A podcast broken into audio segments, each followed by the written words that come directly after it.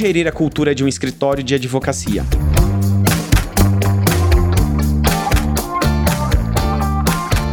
Está começando mais um episódio do Juridicast, o seu podcast de marketing jurídico. Eu sou Leandro Ramos e tenho a satisfação de receber a Isis Fontenelle, que é advogada de formação, fundadora da Performance Juris Consultoria, além de ser membro do Conselho Consultivo da FENALOL e autora do livro Gestão da Cultura na Advocacia.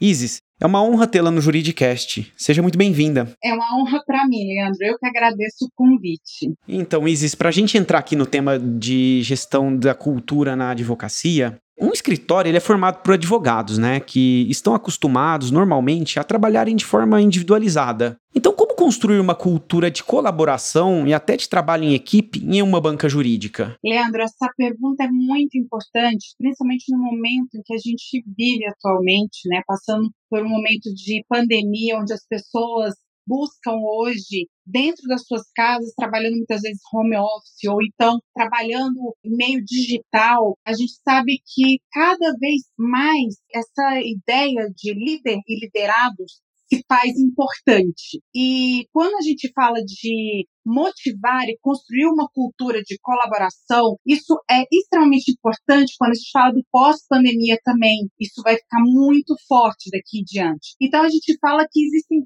duas palavrinhas que são extremamente importantes: o grupo, né, e o engajamento. Ou a gente pode dizer em relação à motivação. Eu vou dar um exemplo que o próprio Fred Kaufman, vice-presidente do LinkedIn, ele fala que mais do que números, as empresas, organizações e, consequentemente, o escritório, ele é orientado por psicologia, ou seja, há uma necessidade de buscar um propósito. Então, dar aos liderados a oportunidade de criar uma identidade pessoal e também coletiva. Então, essas pessoas que trazem essa identidade coletiva também e pessoal, elas se orgulham do que fazem e conseguem transmitir isso para um grupo, né? E assim se tornam seres humanos mais comprometidos com esse senso de colaboração se fala muito em gestão de pessoas, pessoas, grupo, equipe, empatia, que é uma palavra que foi bem usada no ano de 2020, vem para o ano de 2021 com uma força maior. Então, é extremamente importante se trabalhar o escritório, independente se você está em home office ou se você está em um escritório,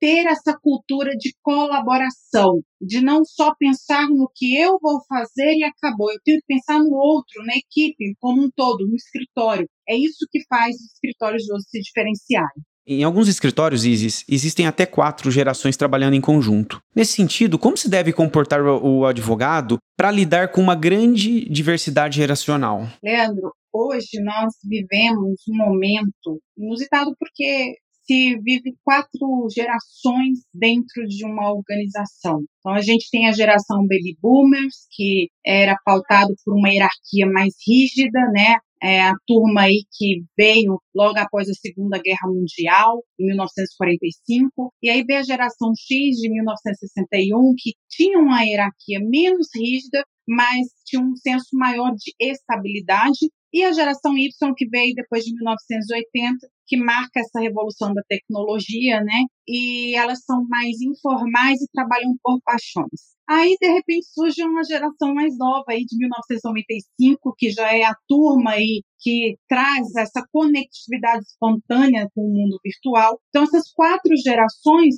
requer que o escritório de advocacia trabalhe um cenário que tenha o desafio de compreender a necessidade de cada grupo, né? É o objetivo também de evitar conflito entre essas gerações para poder elevar produtividade e também reter talentos. É importante também que se diga que o ano de 2020 foi o ano em que a geração Y, né, atingiu aí o seu alto grau de maturidade, chegou à turma dos 40 anos, né? E é uma turma que está liderando, é uma turma que está chegando em altos cargos. Então é importante que se entenda que não é as gerações que têm que se adaptar ao escritório, sim o escritório que tem que se adaptar às gerações, assim como também é o escritório que tem que se adaptar às mudanças que estão ocorrendo no mundo.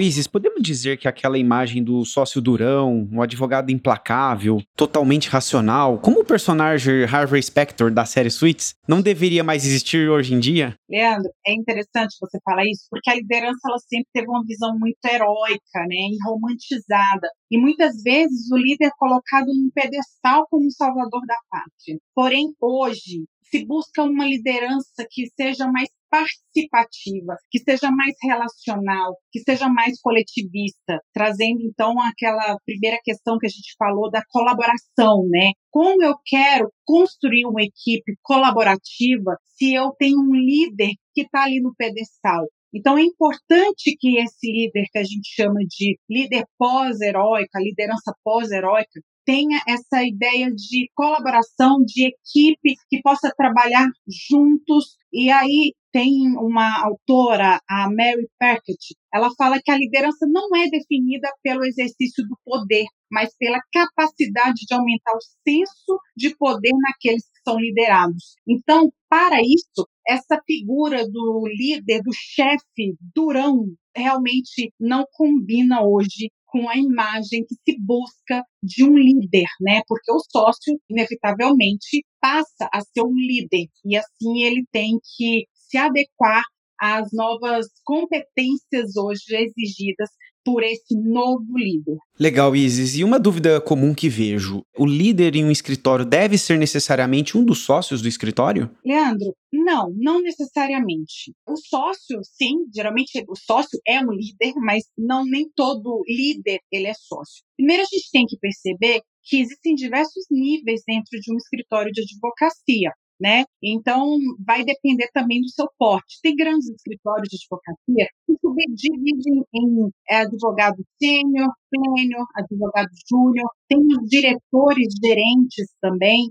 Então, precisa se identificar também quem são as pessoas que têm um cargo estratégico. Geralmente essas pessoas de cargo estratégico, elas têm esse poder alto de liderança, mas eu vou começar, na verdade, com algo que parte até mesmo da pessoa. Rancharan fala muito isso no pipeline da liderança. Então, a liderança ela é mais um modelo mental do que necessariamente um cargo. Então, quando ele fala que o líder subdivide-se desde o líder em si, o líder de outros, o líder de líderes, até chegar no líder de grupos e líderes de organizações, é necessário que a liderança ela parte de um modelo mental com a gente mesmo. Como que a gente pode liderar a nós mesmos, né? Trabalhando a questão do autoconhecimento, da autogestão. Então é importante que todas as pessoas hoje tenham essa consciência de se trabalhar a liderança. Eu desde o estagiário até o sócio, porque um dia esse estagiário pode chegar a um cargo de liderança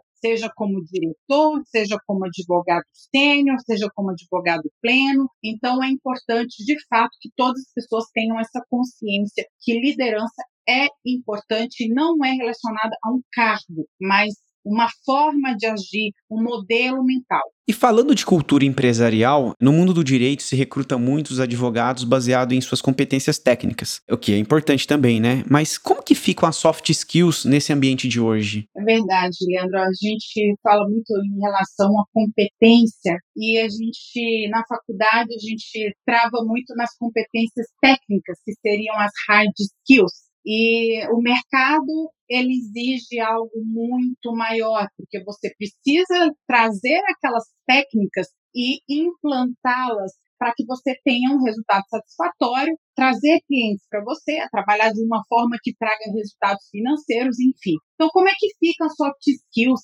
nesse ambiente de hoje? Bom, primeiro a gente escuta muito falar num tal do mundo VUCA, né? E hoje existe um novo acrônimo que eu costumo falar até mais do que o mundo VUCA, porque a gente está num mundo altamente turbulento com a pandemia. Então, esse mundo Tuna, ele seria um mundo turbulento, incerto, novo e ambíguo. E saber lidar com esse mundo não é uma tarefa fácil. O Alvin Toffler, que era um futurólogo importantíssimo, né, em suas diversas obras, ele disse que o caos é a nova ordem para evoluir e se tornar cada vez mais forte. Então eu digo que nós estamos em caos, mas nós podemos transformar isso em algo positivo Quando a gente trabalha as soft skills como a antifragilidade, que o Nassim Taleb fala muito bem, que é não termos medo dos desafios e mais do que a resiliência, é nos tornarmos mais fortes quando algo, uma pressão vem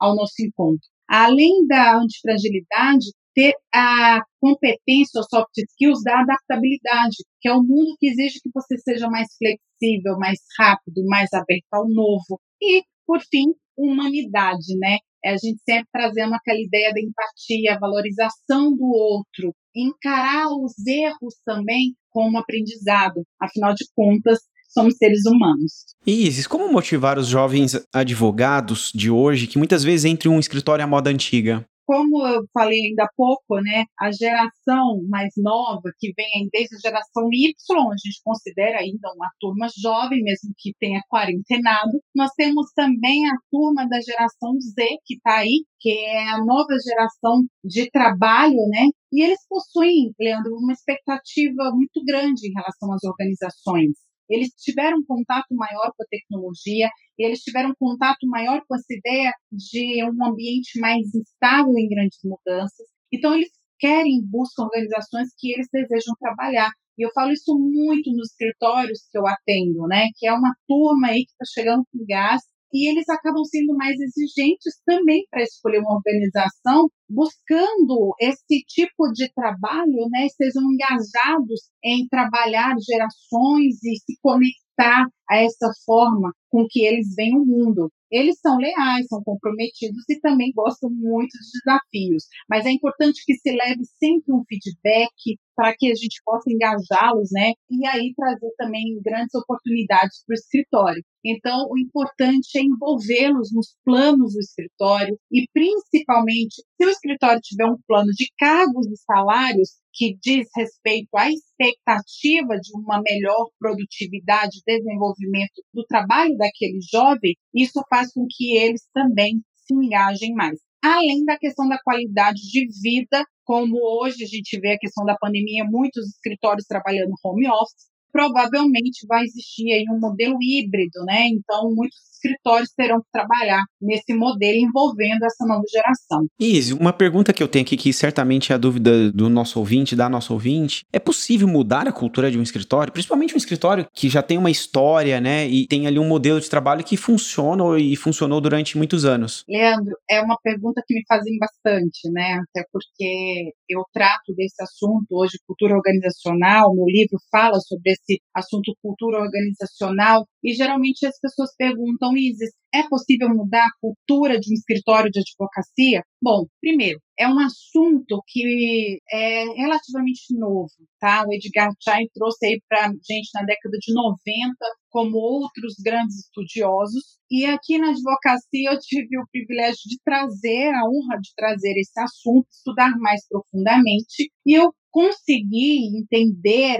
através tanto das minhas experiências como dos meus estudos, que, primeiro, a advocacia em si não tem uma cultura muito forte. E aí eu estou falando da profissão, não estou falando só de um escritório tradicional que está aí há 50 anos, 60 anos, 70 anos no mercado ele já tem uma cultura forte. Então, é necessário que a gente tenha um cuidado para não traduzir isso em ameaças importantes para essa nova era, porque acaba que quando você fala em mudança, já há uma resistência. Então, você precisa entender que a advocacia ela tem essa cultura forte, ela precisa dessa estabilidade em relação a essa cultura, a tudo que ela conquistou, porque a gente está falando de uma cultura milenar, porém, para que ela possa manter a sobrevivência, é necessário da flexibilidade, né? Porque se a gente não der flexibilidade às ações, vai, com certeza, inevitavelmente, né, impedir as mudanças. Então, é importante que a gente não fale tanto em mudança,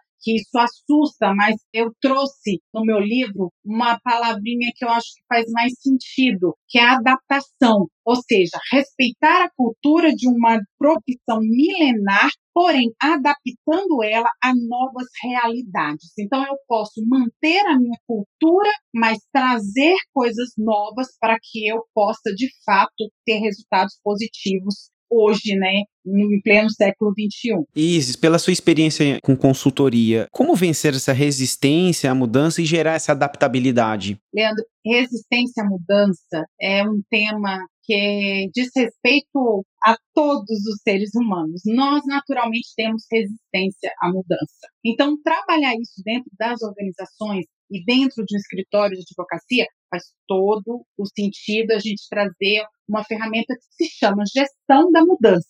E a gestão da mudança é uma das ferramentas que eu costumo trabalhar dentro dos escritórios e falo, inclusive, disso no livro, né? No subtítulo, inclusive, ele fala mudanças e ações eficazes que é exatamente essa ideia de que não basta eu ir lá somente implantar, por exemplo, um software ou uma controladoria. Não basta instalar, quero dizer. Você precisa implementar isso. Você precisa fazer com que as pessoas coloquem a mão na massa, né? Não adianta você ter o um melhor software e simplesmente não saber usar ou usar 10, 20% da capacidade daquele software. Então, a gente trabalha com base em gestão da mudança, que é buscar preparar as pessoas para lidar com toda a gama de coisas que acontecem no dia a dia, que necessitam de um novo jeito de pensar, de lidar, de trabalhar. Então, é preciso o envolvimento das pessoas nesse processo para que haja de fato a execução. Não só instalar uma controladoria, mas eu fazer com que ela funcione, que as pessoas aceitem.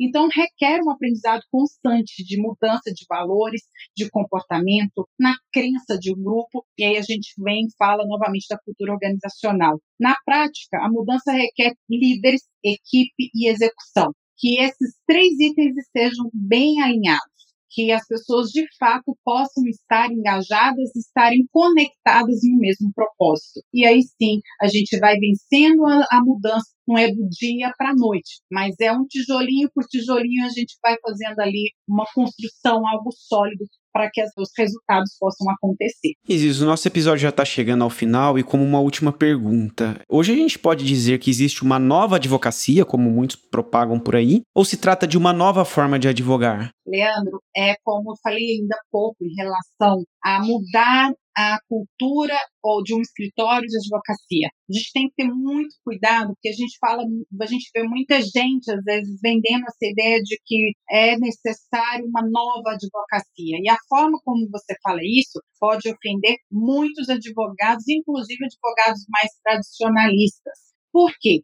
Primeiro, como eu falei, é uma profissão milenar. A sua cultura deve e precisa ser respeitada. Portanto, falar assim uma nova advocacia é muito perigoso. Corre-se o risco, inclusive, de atrapalhar um processo de adaptação ao novo.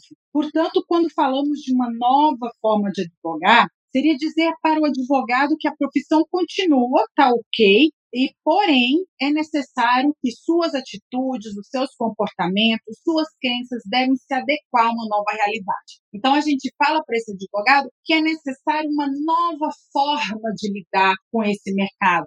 É uma nova forma de lidar com o que está acontecendo hoje no mundo, esse mundo tuna, ou como muitos conhecem também, VUCA, que é um mundo que está em constante evolução e mudanças e é necessário, de fato, identificar que é necessário mudar também atitudes. Excelente, Isis. Gostaria de agradecer sua participação aqui no Juridicast. Foi um prazer recebê-la. Leandro, eu que agradeço. Para mim é sempre uma honra poder falar sobre esse assunto, trazer esse assunto aí, porque as pessoas hoje, os advogados, escutam tanto em relação ao escritório ter a necessidade de ter uma gestão, porém a gente sabe que a realidade dos advogados é que eles não tiveram contato com essa disciplina dentro das faculdades. Algumas sim, muito poucas com matéria optativa, e hoje algumas faculdades já entendem a importância disso. Porém, introduzir isso no dia a dia do advogado não é uma coisa fácil. Então, quando a gente passa por um momento como o que a gente está passando agora, a gente percebe a necessidade